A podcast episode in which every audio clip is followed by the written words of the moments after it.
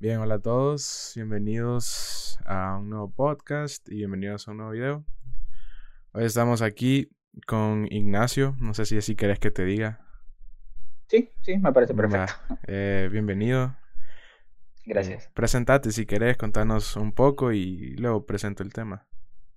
Bueno, eh, soy Ignacio Méndez, soy músico, artista pop y me dedico a la composición también de, de música pop en inglés para varios artistas. Buenísimo. Básicamente eso es lo que hago. buenísimo. ¿Y sabes qué? Voy a poner de fondo eh, la playlist que vos estás curando para que la sigan. Justo a propósito, esta semana se, se sale la cuarta, fíjate. Ah, la cuarta, edición. cuarta edición. Y contanos cómo, cómo empezó eso, o sea. Fíjate de que todo empezó con... Dale, tranqui. Fíjate de que como yo comencé a hacer lives eh, hoy en tiempo de pandemia creo que todos empezamos a transmitir en vivo o a, hacer una, una dinámica de transmisión, digámoslo así, con, con, con, nuestros públicos. Entonces, yo no soy una persona muy de redes, digámoslo así, que me muestro mucho, pero quería hacer como un espacio donde podría, pudiera conversar lejos del tema de música o lejos del tema artístico, digámoslo así. Conversar de temas normales con mis amigos. Eh, y porque yo considero a todos los que se unen mis amigos, ¿me entendés? Y con esa confianza, pues tratar de generar una conexión más allá del simplemente seguidor y, yo, ¿verdad? Entonces, eh, lo hice junto con uno de mis mejores amigos y una persona que me apoya mucho en mi proyecto. Él es como mi, el que me asiste en la parte de redes sociales, o me escribe, él dirigió mi último video musical incluso. Buenísimo. Entonces, con Xavier Lara. Y quieras o no, veíamos como esa apatía, digámoslo así, a los proyectos nacionales. Entonces, yo como artista nacional me he encontrado con eso. Y claro, aunque mi sonido quizás no sea muy nacional, o mi idioma no sea muy nacional, o mi género no sea muy nacional, eh, siempre me ha gustado como apoyar artistas nacionales. O sea, yo trabajo de la mano de Pati Menéndez. Eh, no sé si lo conoces, es artista también nacional, eh, la única representante de El Salvador en Viña del Mar, por ejemplo. trabajo también con Gaby Tobar, Em, de ahí he trabajado con otros artistas un poco más, eh, más, al, más, no sé, más under, Y también con artistas internacionales. Entonces, me gusta la idea de cómo generar este espacio o comunidad donde podamos compartir la música que nos parece de, eh, de, de las propuestas nacionales, porque tampoco es que solo porque son de El Salvador vamos a meterlos, sino que la idea es de que también se genere esta conciencia de que si creas algo y gusta, pues puede ser apoyado de esta forma. ¿verdad? Entonces ya llevamos, ¿qué? Tres ediciones, ya ahorita empezamos a curar la cuarta, que ya prácticamente ya casi está terminada. Sale, sale ya esta semana. Eh, la cuarta edición, en la cual vamos a incluir música nueva, mucha música nueva, porque la idea es también como ir generando conciencia en el público, en los seguidores o en la gente que va por curiosidad a escuchar la playlist. Que estos artistas que hemos incluido también hacen contenido nuevo, no solo se han quedado con la canción que hemos puesto ahí y también poner artistas nuevos, que nunca han estado en la playlist. Buenísimo, buenísima iniciativa. Y de hecho creo que así fue como empezamos a hablar, ¿verdad? Con algo relacionado a eso. Fíjate que creo que fue... Sí, fue así, fue así realmente. Fue por la... porque en la tercera edición fuiste incluido.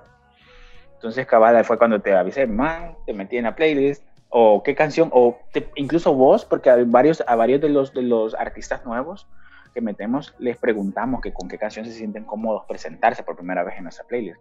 Entonces, lo mismo, la misma pregunta creo que te hice a vos, eh, para ver qué canción poníamos. Aunque con vos ya tenía definido que, que, que, esta canción que has estado promocionando tanto y que te ha ido, te ha ido súper bien últimamente, pues era la indicada. Gracias. Bueno, y ya que estamos aquí hablando de ese tema, creo que, ya como mencionaste al inicio, relacionado con la con esto de la cuarentena y todo eso. Bueno, aunque no solo, digamos que pasa en la cuarentena, pero todos los que creamos alguna especie de contenido, ya sea audiovisual, ya sea eh, musical o en general arte, creo que hemos pasado por ese, esa etapa que es como un mental breakdown que eh, tarde o temprano te llega, o sea que no sabes exactamente eh, en dónde estás vos como persona y por ende cómo estás vos como artista. Entonces, Em, no sé eh, si te parecería hablar un poco como de este tema en general, ¿verdad? Eh, claro, eh, fíjate de que creo yo que es interesante comprender quizás la sensibilidad que podemos tener los artistas a nivel emocional, digámoslo así. Hay una sensibilidad agravante, digámoslo así. Porque creo yo que cuando vos trabajas y te expresas de, de formas artísticas, vos sos una persona como más, em, más abierta, ¿me entendés? Sos más crudo con lo que sentís y lo que querés expresar, entonces por ende sos más frágil. Y los mental breakdowns vienen de todo tipo. Y uff, si te contara todos los que he tenido en mi proceso, porque yo vengo componiendo desde hace más de cinco años, pero vengo como artista con mi propuesta pop en inglés. Vengo ya casi dos años, voy a tener.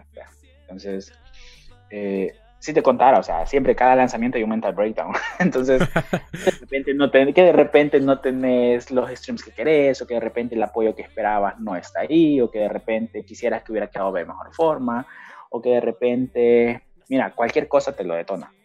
Más cuando sos una persona como apasionada, digamos así, del tema y que querés vos que, que, tu contenido sea bajo un estándar o que querés que cierta persona o ciertos eh, círculos te incluyan. Entonces, tiene a pasar mucho eso, porque cuando empezás, como te digo, yo tengo que poco como artista, pero sí tengo componiendo ya un buen rato. Cuando empezás ya como a hacer la cara de tu proyecto, cuando empezás ya a hacer lo que representa prácticamente todo lo que expresan tus canciones, eh, es bien difícil mantener sanidad mental. Es bien difícil, más cuando sos alguien perfeccionista, más cuando sos alguien que de repente se fija en todos los detalles. Y pues la escena nacional, pues no, no, no me dejarás mentir, pues, o sea, aquí somos artistas, somos el fotógrafo, somos el videógrafo, somos el editor, somos el, que hace máster, el todo, todo. todo, todo. Entonces, quieras o no, esa carga emocional y esa carga y esa presión que tenés de generar un público, de generar un posicionamiento, de que tu producto pues quede al menos mencionado en algo, pues quieras o no, te, te mina la cabeza, pues, te mina la cabeza y es algo que, que, termina afectándote gravemente y puede pasarte este, el, famoso mental breakdown. O sea, ¿qué te pasa? De repente te quedas en, cuando te quedas en posición fetal porque de repente no pasó lo que querías, vos te quedas así, ahí sufriendo por dos días seguidos y es como que pasa, pasa. En el arte es tan común y siento yo de que la mayoría de artistas creo yo que pasamos por ese proceso de que aceptamos que realmente estamos, somos enfermos mentales, Y no lo digo de la forma ofensiva, sino que yo siento de que es bueno y es necesario tener esa conciencia, pues, de que las enfermedades mentales existen y que son cosas con las que tenemos que vivir día a día, como la ansiedad, que es algo tan común, pero a la vez tan agresivo en el arte. Definitivamente. Y, bueno, no sé si recientemente has tenido como algún mental, así un mental breakdown, como que te haya marcado, pues que digas, puya, o sea, no sabía si iba a salir de ahí o algo así. Fíjate que he tenido varios últimamente. Fíjate que, mira, eh, yo soy bien franco siempre con estas cosas porque yo considero que no tenemos que estigmatizar el hecho de tener una crisis de ansiedad no debería de ser estigmatizable, no debería de ser algo por lo cual vas a ser juzgado tampoco. Eh, por ende, yo siempre lo hablo públicamente, o sea, siempre cuando me siento mal por A o B motivo, lo expongo y lo expongo no para que la gente vea y diga, ay, pobrecito, mira, vas a mejorar. No, no me gusta eso. Simplemente me gusta que la gente entienda de que existen ese tipo de problemas y que también puedes hablar de ellos libremente, sin ser juzgado. Sí, correcto. y, manejar esa cultura, vea, también. Pero vaya, por ejemplo, lo más reciente vamos a hablar. Eh, yo últimamente me estoy formando, o sea, he aprovechado este tiempo para formarme mucho en el tema industria, en el tema teoría musical, digamos así, en la parte del EDM, pop, eh, sonidos latinoamericanos, algo que si alguien ha logrado escuchar mi propuesta, pues es nada que ver con, con sonidos latinoamericanos, y eso no quiere decir que no me gusten, pero sí es algo que yo no lo puedo hacer porque siento que no es muy coherente con la propuesta pop, con ese estilo, como ese sonido que busco, que, que, sea muy mainstream, ¿me entiendes? Que, que tenga esa, esa referencia súper mainstream, eh, como que no encaja. Entonces, en, este, en estos tiempos he estado formándome con personas que son muy Latin American Power, que son muy así, que siempre te pasan juzgando tu trabajo, no de mala forma, pero te pasan cuestionando que, ¿por qué haces música en inglés? ¿Qué, ¿Por qué haces pop? ¿Y por qué no incluyes esto? ¿Y por qué haces esto? ¿Y a qué nicho de mercado te dirigís? ¿A qué público vas? Que no sé qué. Entonces, te hacen cuestionarte tanto tu existencia y tu existencia como artista, no tanto como persona. Entonces, eh, te genera ese estrés, man. Entonces yo hace poco pasé por eso, ¿no? Porque quiero decir, no valoro mucho las opiniones, valoro mucho la crítica, valoro mucho la opinión con fundamento, pero vos sabes que también hay personas que no conocen tu proyecto o se confunden con tu proyecto. Y vos, vos que haces EDM, o sea, vos la ventaja que tenés es que siento yo de que vos pegas afuera, ¿verdad? Vos, bueno, vos te suenan... Pues sí, pero te suenan afuera, a vos te suenan afuera. O sea, de repente vos, vos, tenés listeners que son de Europa, ¿verdad? Entonces, de repente te escuchan en este país, que de repente te escuchan en el otro. Y América, pues ahí está, ¿verdad? Pero yo desearía eso mil veces. Y claro, tengo lo, tengo lo mío, pues tampoco es que estoy tan, tan tirado, ¿verdad? Pero eh, Latinoamérica ha sido como mi, mi, mi, mi público principal casi siempre. Eh, y eso me ha generado demasiadas, demasiados conflictos creativos, demasiados conflictos conmigo mismo, en el que, pues, mira, yo me, he llegado a discutir hasta con personas súper pro del, del medio, en el cual me han cuestionado, me han dicho básico, me han dicho que soy alguien que no tiene un oído educado, me han dicho que, o sea, han llegado a esos niveles, pues, y quiero hacer eso te, te friega, te friega como persona, te friega como productor, porque sí, al final eh, te hacen cuestionarte si realmente estás haciendo bien las cosas. Y todo es porque la gente en, en estas latitudes todavía son muy puristas, siento yo, en el aspecto de la música. Entonces, para ellos la música electrónica es una cosa y la música orgánica o la música eh, hecha a mano, digámoslo así, con instrumentos y todo, es otra cosa y tiene más valor que lo que es esa de forma electrónica. Mm, más lo que no saben es que yo toco piano, toco guitarra, toco otros instrumentos, eh, sé, sé lo mío de teoría musical, o sea, yo he estudiado un montón para poder hacer este género que hago pero la gente no lo ve así, ¿me entiendes? Entonces, como estamos muy abiertos al escrutinio público, pues te hacen como cuestionarte, y es lo mismo que te decía, te va minando en la cabeza la idea de que vos no sos capaz, o que no sos bueno, o que no sos suficiente para encajar en la escena, por ejemplo. Entonces, hace poco pasé por eso. ¿Y qué es lo que hice? Me aislé. Dije, no voy a cerrar, no voy a cerrar mis redes, pero sí voy a aislarme, pues, porque al final las redes influyen un montón en cómo te sentís. Y porque o sea, vos sos Monty, vos sos Carlos Montoya, ¿vea? o sea, vos sos Monty y, de repente sos Monty el productor o Monty el artista, pero también sos Monty la persona, el chero, el, el, man que quiere pasar en su casa haciendo lo que, lo que quiera, ¿me entiendes? Eh, el, el estudiante. Así soy yo también. Ya estoy en mi último año de universidad. Y, Buenísimo. Y man, o sea, hay tantas cosas, tantos conflictos personales que uno se encuentra en el camino que, cuando vos llegas a las redes, vos ahí sos lo que quieras hacer. Vos ahí sos el artista, sos el productor, sos esto y lo otro. Y obviamente con mi proyecto yo me vendo como el artista. Entonces, cuando venís de un conflicto así, mental, obviamente vos no podés ni fingir ser un artista, porque tu ego está dolido. ¿Ya? Entonces, no sé si has pasado por algo similar, ¿verdad? Pero, pero, pero es como bien complicado expresarte o es bien complicado mostrarte como un artista cuando no te sentís como tal, porque te han venido como generando esas dudas, se han venido generando esos conflictos y pues creo que todos pasamos por eso en algún momento de nuestra vida, pero, pero al menos eso ha sido como mi más reciente, ¿verdad? y eso es súper reciente, o sea, hasta me salí de Instagram por una semana para descansar mentalmente y algo que agradecí y ya después regresé como con ya con una reflexión, una mente más reflexionada, una idea más reflexionada sobre el por qué me sentí así, que realmente me debería de sentir así, realmente debería de dar importancia a las opiniones estas, o agarrar lo bueno y desechar lo malo.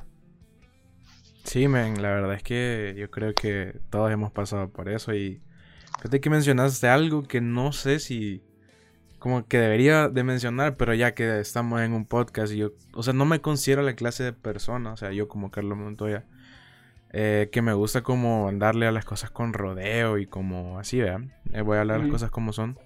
No me dejarás mentir que en realidad la industria, por lo menos voy a hablar del Salvador, porque me ha pasado. En sí, la industria musical del Salvador es una industria bastante tóxica. Y... Aclaremos términos. No hay industria en El Salvador inicia una industria. Bueno, aquí sí. hay una escena. vaya, digamos que la escena local, la escena local es tóxica. Y bueno, yo, yo, voy a contar un poquito de, de, lo que me pasó. En realidad, yo antes de, de, empezar con este proyecto de Monty, al igual que vos, ya venía produciendo hace como dos o tres años. Y bueno, tenía un amigo con el que producía, pero nunca, digamos que fue algo así como que, boom, o sea, la canción eh, con más reproducciones que tuvimos tuvo como 1800. Y bueno, en realidad fue como que, bueno, las cosas cambiaron bastante de que entramos a la universidad, cada quien tomó su camino, ¿vea? y, es ya no sacamos música nunca juntos. Entonces decidí como empezar un proyecto musical en el que, digamos que podría ser yo mismo, o sea, yo como Carlos Montoya, pero bueno, cuando empezó fue como que lancé una canción que es el remix de Blame, que se lo hice a un amigo. Y bueno, ese fue como mi, mi primera así eh, lanzamiento como, como Monty, ¿verdad? Y bueno, los primeros meses sí fue como, o sea, yo estaba consciente, ¿verdad? Que no era así como, obviamente, los primeros lanzamientos no son los mejores, vos, sabes, ¿verdad? Con el tiempo vas perfeccionando. Pero en ese momento, o sea, como creo que todos eh, cuando sacas música nueva es como que te sentís emocionado, como que querés que te apoyen y todo eso.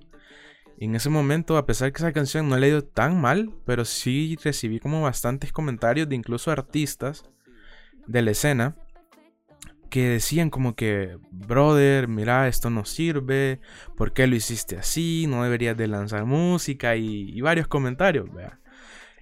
Y, yo sí me sentí bastante como, como golpeado, pues, porque, o sea, está bien que, que te den una crítica, pues, creo que toda crítica sirve cuando sea constructiva, pues cuando te digan, mira, o sea, esto lo puedes mejorar o, o esto pudiera ser de otra manera o mira, te ayudo, o sea, ¿me entendés? Sí. Y bueno, eh, fue como así, eso quedó ahí como, bueno, ni modo, voy a seguir. Luego lancé eh, mi, mi, canción esta que se llama Ready to Go. Eh, creo que es mi canción menos popular, la verdad. Eh, y sorprendentemente la canción, o sea, sí tuvo su pegue hasta cierto punto, pero no como yo esperaba. Y fue en ese momento, como a los dos o tres meses de ese lanzamiento, que yo me sentía como, como que no encajaba, ¿sabes? Como que yo quería ser parte de esta escena, pero que la escena decía, nope. Entonces, entonces fue como que, bueno, o sea, ¿qué hago pues? O sea, de, de verdad quizás nunca voy a encajar aquí. Y fue en ese momento como pasé como un, como un breakdown de, puya, como siete meses. Y, o sea, te digo así, no, no quería tocar nada, nada, nada de música. E incluso, bueno, en ese momento creo que todavía no tenía mi Insta porque yo he segmentado mi Instagram. Tengo el personal y tengo el de artista. Y bueno, no tenía todavía mi, creo que mi Insta de artista y fue como, bueno, eh, voy a alejarme igual. Eh, del personal y, voy a dejar la música de lado. Entonces pasó un buen rato. Hasta, bueno, prácticamente digamos que ya volví como a ser yo mismo hasta este año. Que aprendí como que en, ese proceso de que la gente, las críticas y como que mira, esto no, no sirve, que no sé qué, y también que probaba con radio y los brothers, uy, esos brothers te batean heavy a pesar de que dicen que no, sonado, no ha sonado en radio. Eh, sí, he sonado en dos radios, pero digamos que la que yo le aposté, que fue la ABC, como que la que transmite ese tipo de... De género. Ajá, de género, fue como que también, nope. entonces, e-, bueno. Ellos son bien selectivos, pues. Sí, entonces fue como que, bueno. Eh, entré en ese proceso de ¿qué, qué voy a hacer, o sea, qué voy a hacer yo como Monte, o sea, voy a dejarme que mi marca se vaya por lo que dicen unas personas o voy a tomar lo que yo, o sea, hacer lo que yo quiera, pues. Y en ese punto fue donde creo que fue como la. El, marcó un antes y un después de lo que fue Monty. En ese momento fue como que, bueno, voy a volver a hacer música y a ver lo que sale. O sea, voy a subir lo que a mí me gusta y si a mí me gusta, pues posiblemente a los demás le gusten. Y fue así cuando con, con mi amigo Fly Comets empezamos a colaborar en esta canción de Take Me Home. Honestamente nosotros nunca esperábamos que la canción llegara a tener el impacto que tuvo, pues. Y fue como, los dos estábamos igual, o sea, los dos estamos bloqueados, como que puya, de verdad que intentando encajar o en sellos o en, en sí en la escena, y fue como que dijimos, vamos a probar y a ver qué pasa. Y la lanzamos, y para sorpresa de nosotros, en, las primeras 12 horas de la canción alcanzamos como 500 reproducciones y fue como, chido. wow, esto no lo esperaba. Entonces, eh, de ese momento fue como que dije, bueno, o sea, por primera vez me salió bien, como seguir lo que yo quería, eh, mostrar lo que yo quería y, y pues desde ese entonces, a partir de esa canción, he venido trabajando géneros que nunca había hecho, pero que me siento cómodo haciendo. Y a pesar que, como vos decías, vea que muchas veces el artista eh, o te pone en ese paradigma de, ah, bueno, vos tenés que hacer este género, o sea, no te puedes salir de ahí. Pues yo llegué a la conclusión que, al menos yo como marca, o sea, aunque no sea famoso ni sea conocido, quiero transmitir canciones que me hagan feliz. O sea, ahorita tengo alrededor de seis canciones, eh, dos propias, cuatro colaboraciones que son completamente diferentes. Géneros que nunca había hecho. Y es como que, bueno, eh, normalmente ningún artista hace eso, pues, de hacer diferentes estilos. Pero al final, después de este... De este Porque por, branding más que todo no se hace, pero no es algo que es imposible. Correcto. Pero al final fue como que dije, bueno, al final, o sea, soy Monty y pues voy a intentar, o sea, voy a hacer yo, pues la música al final, como vos decís, a veces minimizan cuando uno lo hace en la computadora, creen que, ah, solo es de presionar botones y así. Pero no es tan complejo. Eh, eh, Perdón, no es tan, o sea, es tan sencillo como creen, pues eh, tiene su trabajo complejo. ¿Sabes? Entonces, ¿sabes? de eso que acabas de decir. Yo, ahorita estoy en, bueno, yo como te digo, me estoy formando, entonces estoy aprovechando este tiempo. Eh, justo ahorita estoy viendo cómo músicos estudiados con teoría musical y todo, yaceros, los pones a probar un, un, un, programa, que se pongan a trabajar en, en Ableton o que se pongan a trabajar en Logic o en FL Studio eh, y no saben cómo hacer un beat. Se pierden. O sea, ahí quedan desincronizados. Ahí no saben qué hacer. Entonces ahí ellos se dan cuenta realmente que no es tan fácil como dicen. ¿Vea? sí, sí, definitivamente. No sé, siento yo de que, de que así como a nosotros podría costarnos tocar un instrumento de forma clásica, creo yo, porque tal vez no ha sido nuestra orientación desde el inicio o así como nos costaría como hacer esos arreglos súper complejos de, de, la música latinoamericana, ¿verdad? Ellos nunca lograrían, de primas a primeras, idearse algo para el EDM o para el pop, que los consideran básico, pero lo básico viene más que todo del simple hecho de que es minimalista para ellos. Y para ellos lo minimalista es básico. Pero el menos es más para nosotros y eso es tan complicado de lograr sí, definitivamente. Ahí el contraste, ¿verdad? Sí, sí. Y bueno, como para concluir, vea la, anécdota, que terminó casi ya media hora de anécdota.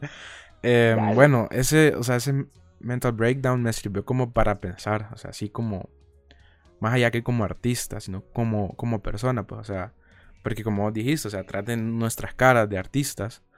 Hay una persona como cualquiera, persona que se siente triste, se siente feliz, que llora, que no, o sea, no todo sale bien, pues, o sea, que hay relaciones que fallan y muchas veces estas historias se ven reflejadas en las canciones. Y bueno, este año creo que para nadie ha sido un año bueno, ha sido un año bastante duro, pero sí me sirvió para, para, ¿cómo pensar, vea? Que, o sea, yo creo que cada, cada cierto tiempo se da esto de un mental breakdown. Pero ya cuando lo has superado, ya sabes exactamente lo que no tenés que hacer. O sea, ya, ya sabes por el camino en el que tenés que ir. Justo eso es algo que hablaba con mi círculo. Fíjate que cada vez que te da un mental breakdown, eh, lo superas y el siguiente es por otra cosa. Totalmente diferente, porque ya el otro ya sabes cómo superarlo, ya sabes cómo solventarlo. De repente te bajoneas por otras cosas totalmente diferentes. De repente que te sentís que no encajas o de repente te sentís que no, no, tu producto no fue como muy escuchado, ponerle, o de repente que quisiste entrar en radio y no, pero si te fijas cada vez es como ir avanzando, ir evolucionando, entonces tu mental breakdown va evolucionando también con vos. Y te da cada cierto tiempo y de repente te dan porque, porque de repente eh, no, no sé, porque de repente vos querías hacer algo que trascendiera más allá, que no sé qué, porque ya tu meta ya está más allá, ya no está tan acá en la escena. Eh, y, y quieras yo no, man, creo yo que este proceso evolutivo, este proceso continuo, digamos así, de aprendizaje, es así, pues, o sea, al final tenemos que caer, rasparnos las rodillas y aprendernos a levantar. Sí, creo que así es, o sea, todo en la vida, pues, como que Eh, no es fácil, eh, pero son cosas que tienen que pasar porque a la larga te, hacen como reconstruirte. O sea, como que te quebras así cuando tocas fondo. Pero te volvés a reconstruir porque, bueno, vos ya sabes. O sea, como que estuvieras armando un Lego, pues. O sea, no sé si vos alguna vez tuviste un Lego. Me imagino que sí, ¿verdad? Sí. Entonces, cuando construía uno y se te caía, es como que, puya, se me cayó, ¿verdad? Pero ya en ese proceso de intentarlo como volver a armar, se te ocurría, hey, puedo cambiarle esta pieza de lugar o puedo hacer esto diferente. Entonces, en esa medida es como que le vas añadiendo algo, no solo como, como persona, pues, sino como artista, le añadís un plus a eso. Sí, sí.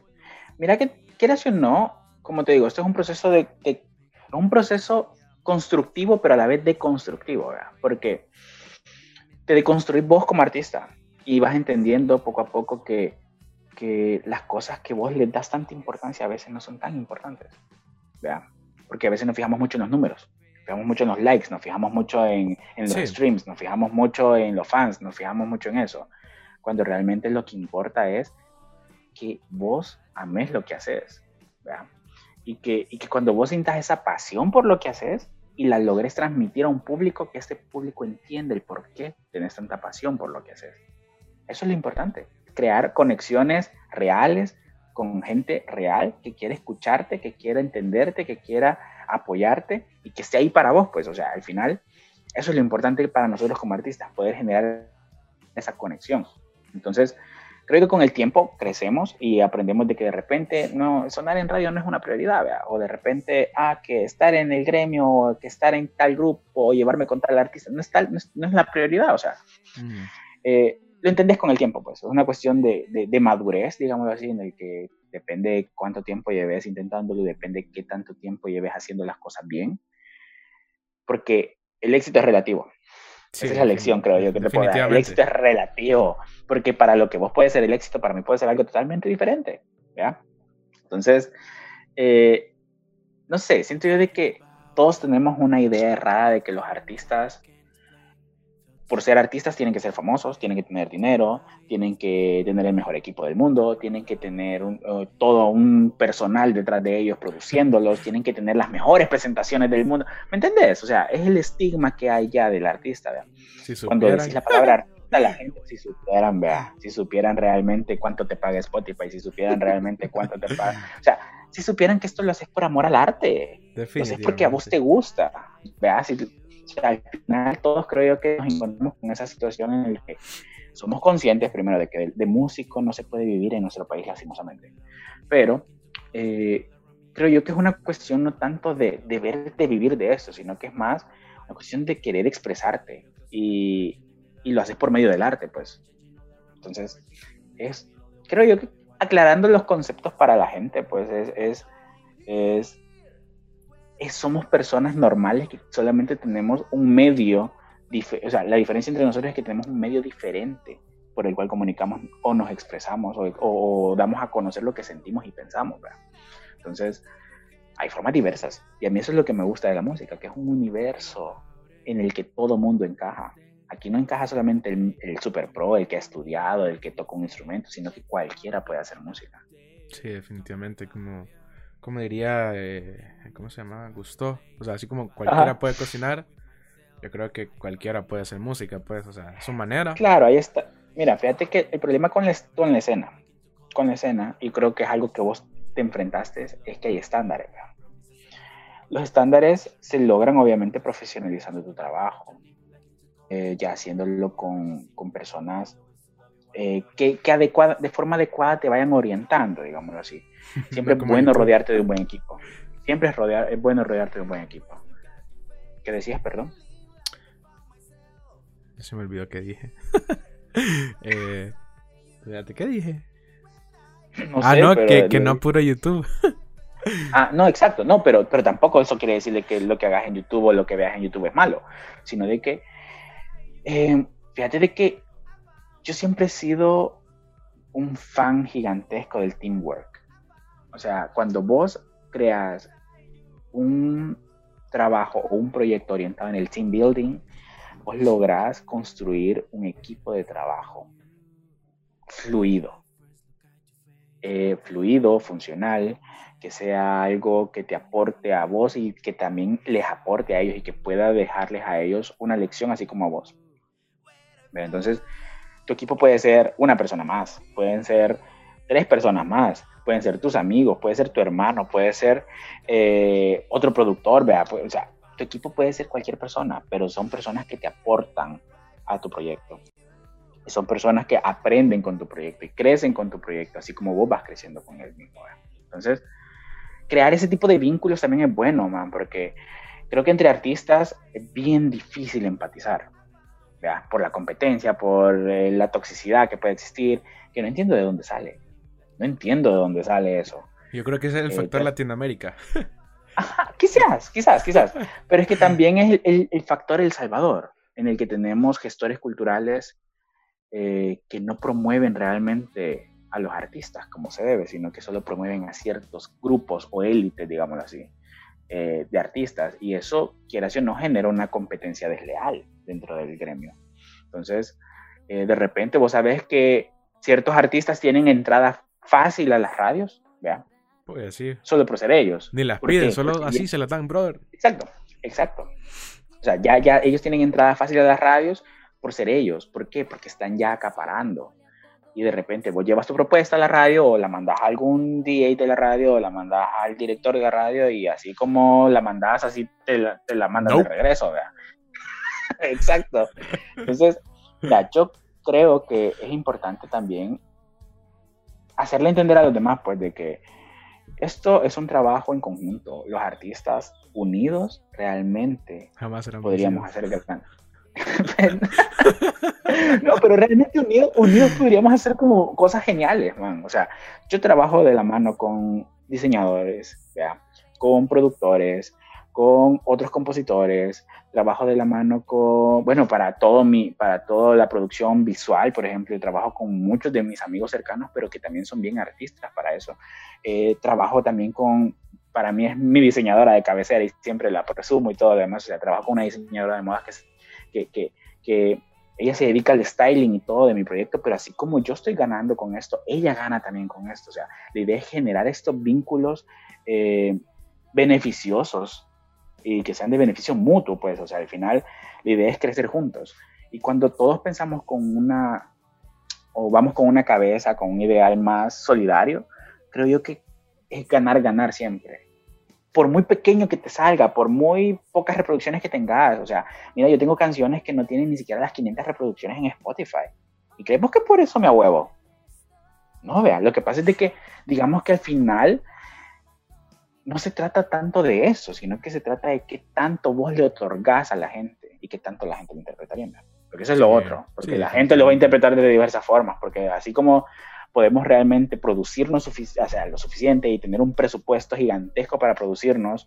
Y porque te lo digo por experiencia, o sea, que al final, ¿de qué me sirve a mí hacer un mega video y que generar eh, contenido visual que acompañe mi propuesta si al final no va a tener, ¿qué? Ni 300 views, vea. Pero realmente lo hago porque lo amo, vea. Lo hago porque amo hacer esas cosas y, y la gente que me acompaña y todos estos artistas que me acompañan me acompañan porque aman también hacer ese tipo de cosas. Entonces, ¿te imaginas qué cool fuera que generáramos esa comunidad? Claro, es una cosa muy cultural, como decir, factor Latinoamérica, pero el factor El Salvador es peor. en ese aspecto, el factor El Salvador es como demasiada toxicidad, demasiada competitividad. Eh, vos sabés que, bien dice el dicho, vea, el peor enemigo de un salvadoreño es otro salvadoreño. Sí, definitivamente.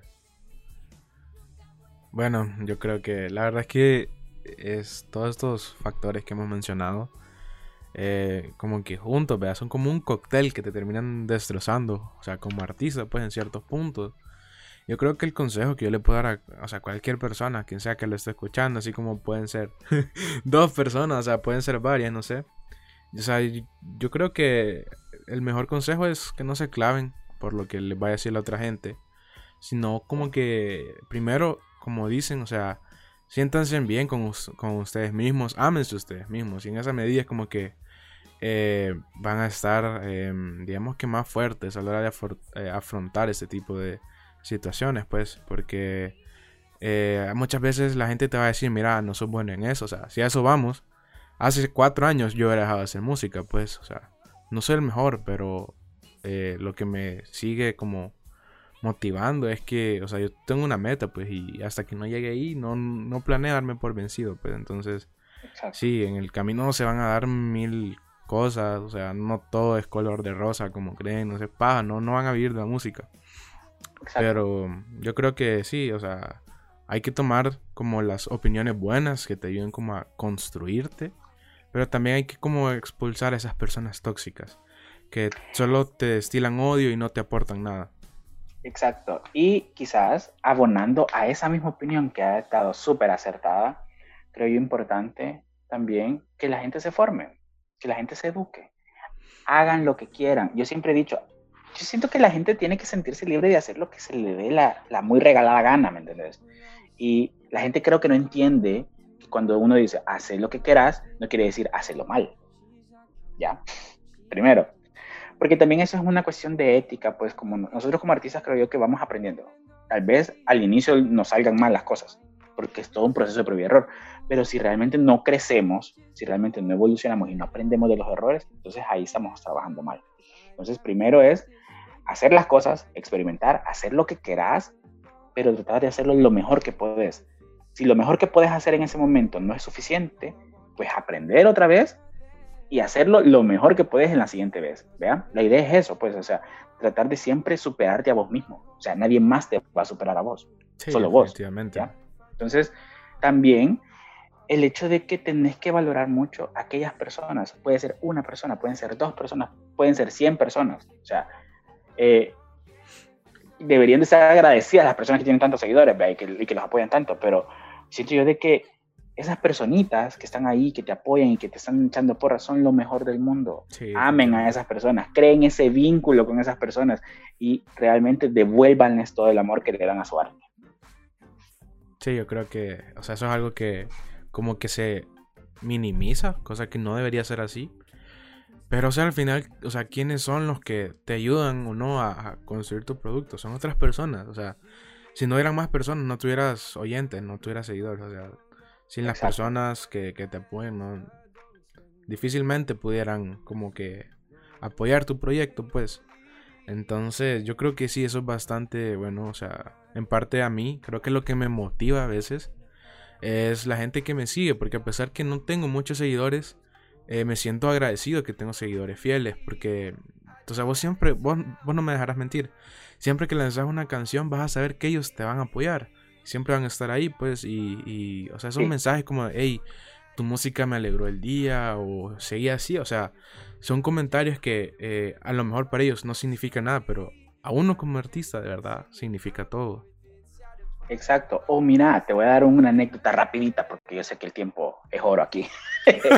Eh, una anécdota rápida. Man, como yo he tenido la oportunidad, y aquí creo que hago el shout out, ¿verdad? porque Patti Menéndez es como parte de mi equipo también. Entonces, ella me, me, me, ella es como mi madrina, digámoslo así, en estas cosas. ella, ella ha sido una gran persona, ella me ayuda a gestionar medios nacionales, ¿me entiendes? Entonces, por, gracias a ella yo he entrado en medios nacionales. Y eh, las radios, cuando de repente suena mi música en la radio, cuando de repente tengo una entrevista en la radio, mis seguidores son como los que están ahí, graban historias y están ahí. Y, o sea, es, es algo tan genial porque tenemos ese vínculo, ¿verdad?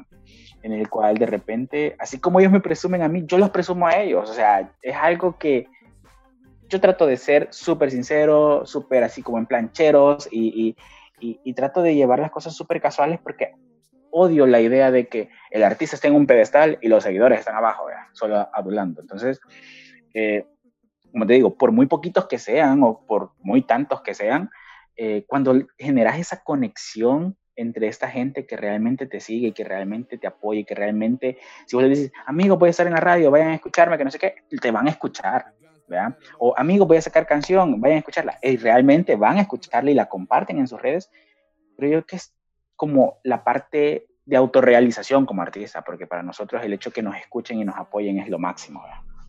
Sí, definitivamente. Y bueno, o sea, eh, yo creo que ya abarcamos como el, tema, ¿verdad? Y... Sí. Pues, o sea, se Hasta nos pasamos a otros casi. yo creo que, o sea, una cosa lleva a la otra, pues, porque son varios factores. Pero yo creo que siempre es bueno como conocer a más personas eh, que al, igual que, que, vos han pasado por las mismas cosas, pues y también te puedan ayudar. Em, entonces, o sea, eh, se sintió chivo como poder hablar, de la misma pasión que tenemos los dos, que es la música. Y que bueno, em, yo creo que, o sea, yo, ya no tengo nada que decir, o sea, es decir, sí tengo más que decir, pero eh, no creo que alguien escuche un podcast de una hora. exacto, exacto, creo que, que, que eso sí se nos extendió mucho, pero es que también la gente ama, siento yo, cuando les contás cosas reales. O sea, y todo lo que creo yo que hemos contado, man, son experiencias reales. O sea, y creo que si la gente no las escucha, es porque les da hueva, pero a la vez lo que están escuchando acá no, es nada, no es nada ficticio, no es nada que no les vaya a generar tal vez algún insight para los que aspiran a, a entrar en esto. ¿verdad? Por ejemplo, si escucha a alguien, alguien nuevo, pues espero les sirva las experiencias y que entiendan de que también la música no, no es un todo color de rosa. Mm, sí. Y bueno, como vos decís, que si hay alguien nuevo que o sea, no sabe qué hacer o cualquier cosa, también que nos pueda contactar a nuestras redes, vea. Eh, no, sé, no sé si querés decirlas para el podcast y en YouTube voy a dejarlas en la descripción. Sí, a mí me pueden seguir como Ignacio Méndez Music en, en Instagram y también me pueden encontrar así en Facebook, en Twitter, que casi no lo ocupo, pero hasta Twitter, vean. Eh, tengo como Ignacio Méndez V, V por mi segundo apellido. Y me pueden encontrar en YouTube como Ignacio Méndez. Ahí aparezco de todas formas, igual en Spotify, en Apple Music, en Deezer y en todos lados. Buenísimo, buenísimo. Em, y qué chivo, men. La verdad que estuvo bueno grabar este podcast y bueno, a ver si sacamos más ediciones, ¿verdad? Sí, chivo, yo, yo le entro a vos. Vos sabés que yo le entro. Hay tantas cosas que me gustaría hablar y creo que con personas como vos y en espacios como el tuyo, es como más chivo, porque es como que nos entendemos un poco más porque estamos casi en el mismo género, entonces es más fácil. Buenísimo. es más fácil. Buenísimo. Bueno, muchas gracias por haberme invitado. No, hombre, gracias a vos por aceptar la, la invitación y también a, a todos los que lo vean o lo escuchen. Decirles que todo mejora, todo va a estar bien. Exacto. Así que, bueno, voy a cortar el, la grabación, pero todavía no la llamada. Eh, bueno, espero que les haya servido como la experiencia vea detrás de las caras que normalmente solo se ven, pero detrás de esas caras siempre hay personas que sufren como ustedes. Entonces, nos vemos en la próxima, nos escuchamos en la próxima. Gracias. Bye.